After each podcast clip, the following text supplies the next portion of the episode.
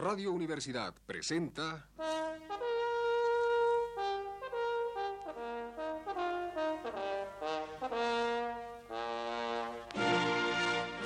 Testimonios.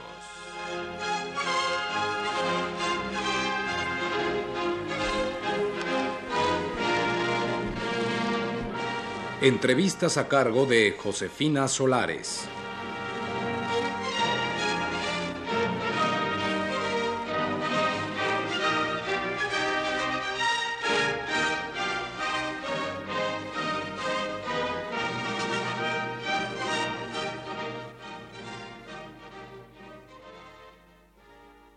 En esta ocasión está con nosotros Rufino Tamayo. Maestro Tamayo, díganos qué ha sucedido con la pintura muralista mexicana. ¿Por qué fue un movimiento que se consumió? Bueno, pues yo creo que la pintura muralista mexicana eh, está muerta totalmente, a pesar de que pues eh, el único capitán de ese movimiento que todavía vive, que es el señor Siqueiros, insiste en que es el movimiento más importante que se ha hecho en México. Eh, está muerto por la sencilla razón de que se fue, en mi concepto, por un camino torcido. Eh, se trataba, eh, con este movimiento que hicieron los pintores muralistas, de hacer una pintura que se suponía que era mexicana 100%.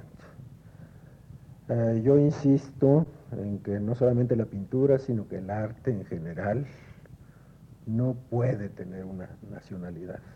Eh, por el hecho de que la comunicación pues cada vez es más estrecha entre los países. Somos universales. El hecho de que uno sea nacional de algún lugar es un simple accidente en mi concepto.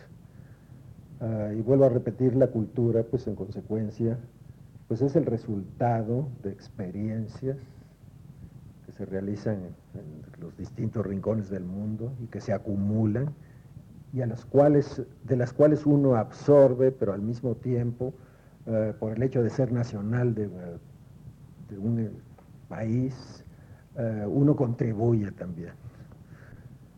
Es un toma y daca, diríamos.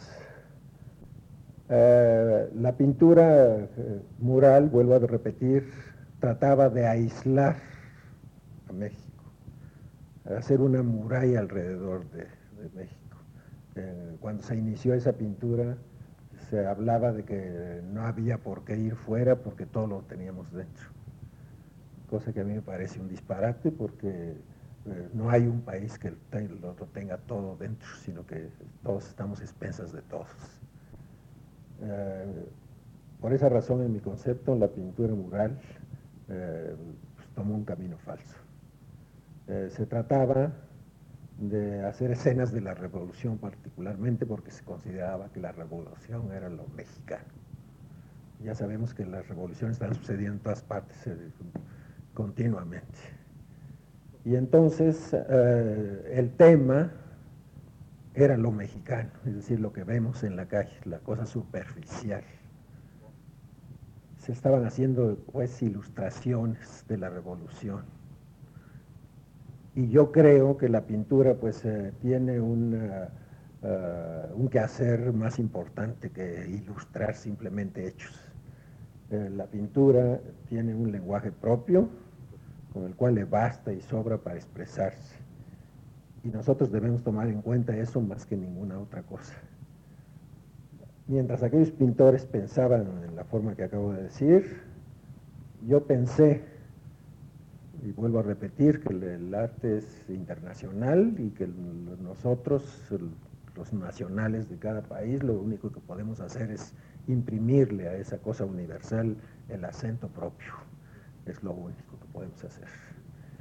Y yo consideré que para agregar ese acento nuestro, eh, pues era mucho más importante que ver, lo superficial ir mejor a las raíces de nuestra tradición, que afortunadamente es muy rica.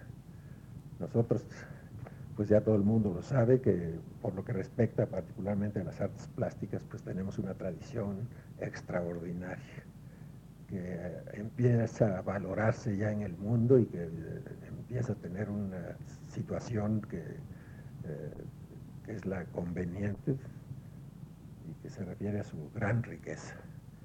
Entonces yo me fui a esa tradición nuestra, estudié eh, además pues eh, los gustos del pueblo nuestro, eh, gustos que son muy característicos de él por muchas razones, incluso ya he dicho muchas ocasiones que tiene que ver incluso la cuestión económica.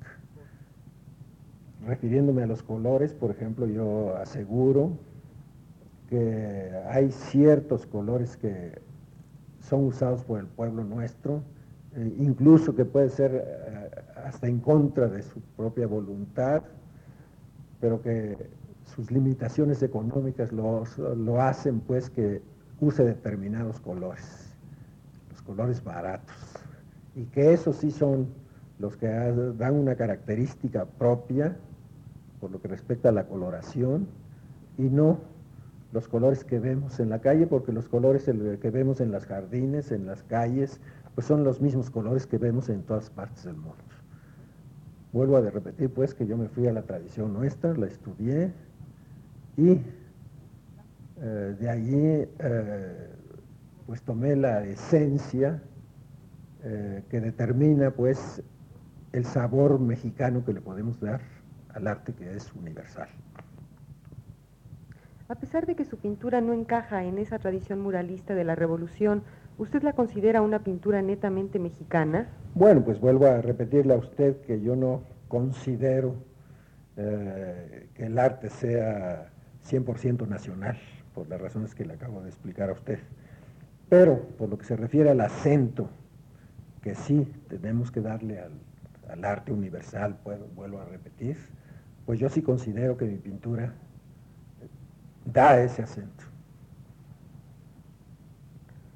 Eh, ¿Cuál cree usted entonces que sea el camino a seguir por los jóvenes pintores frente a esas dos corrientes tan marcadas?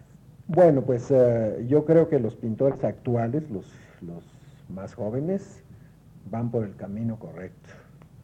Son muchachos que absolutamente no tienen interés por eh, hacer ilustraciones de la revolución Ah, son muchachos que están muy bien informados de todo lo que sucede en el mundo en cuestiones pictóricas, tienen un criterio ya bien establecido respecto a, la función de la pintura, ellos están eh, eh, seguros pues de que la pintura tiene su lenguaje propio y que con él le basta y sobra para expresarse, y entonces ellos están haciendo una pintura que responde pues a ese punto de vista.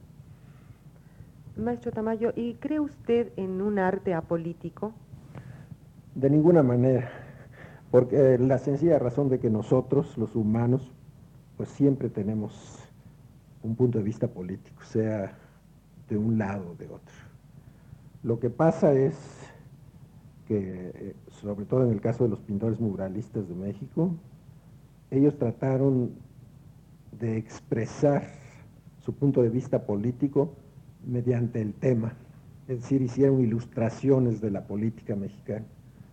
En cambio, nosotros, los que no hacemos esa clase de pintura, eh, de todas maneras reflejamos nuestro sentir político, pero la diferencia es que no está en el primer plano de la pintura, sino que está detrás de ella. Yo, eh, vuelvo a repetir, eh, Considero que mi punto de vista político está muy claro en mi pintura por la sencilla razón de que mi fuente, vuelvo a repetir, pues es el pueblo de México. Son los gustos del pueblo de México. Son las razones por las cuales eh, en el orden plástico usan determinadas eh, formas, determinados colores eh, y tienen determinada característica que es muy propia de nuestra. ¿Nos podría hablar un poco del desarrollo formal de su pintura y qué puede decirnos sobre la, clasificación que algunos han hecho de que su pintura es abstracta? Bueno, pues yo creo que las personas que consideran que mi pintura es abstracta sencillamente no saben eh, lo que se refiere a ser abstracto, porque es el caso que mi pintura, en mi pintura siempre eh, se ve la imagen. Siempre reconoce usted la imagen, sea de del hombre o de los objetos. Ah, lo que pasa es que yo no hago un realismo fotográfico, sino que mi realismo es eh, poético. Es decir, yo distorsiono, eh, uso colores que no son los colores que, vemos en la naturaleza, en los objetos y en las, eh, las personas, porque sencillamente yo considero que en la pintura es el equilibrio, es la geometría en realidad, que si bien no la hacemos en un sentido científico, de todos modos la utilizamos porque hacemos el equilibrio que hay entre los eh, distintos elementos que utilizamos en la pintura. Eh, cuando hago una figura verde, eh, pues es que el verde que uso para pintar esa figura tiene alguna relación con el rojo que yo uso en otro objeto que en la naturaleza no es rojo, porque estoy haciendo una composición que es muy personal mía sobre la superficie que es el cuadro. Y como vuelvo a repetir, la cosa importante en la pintura es el equilibrio de los distintos elementos, entonces eh, quiere decir que rompo con la coloración eh, que vemos en la naturaleza y que estoy haciendo mi propia coloración. De suerte pues que cuando uso un verde, eh, ese verde tiene que estar en relación con otros colores que están a su alrededor para que eh, ese verde forme parte del todo, pero al mismo tiempo el todo esté en relación a ese, esa cosa que es individualmente verde, podríamos decir, ¿verdad? Muchas gracias, maestro. En esta ocasión estuvo con nosotros Rufino Tamayo. Radio Universidad presentó...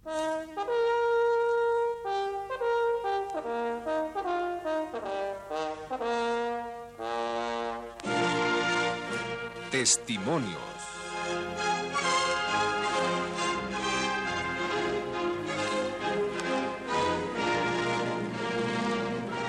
Entrevistas a cargo de Josefina Solares.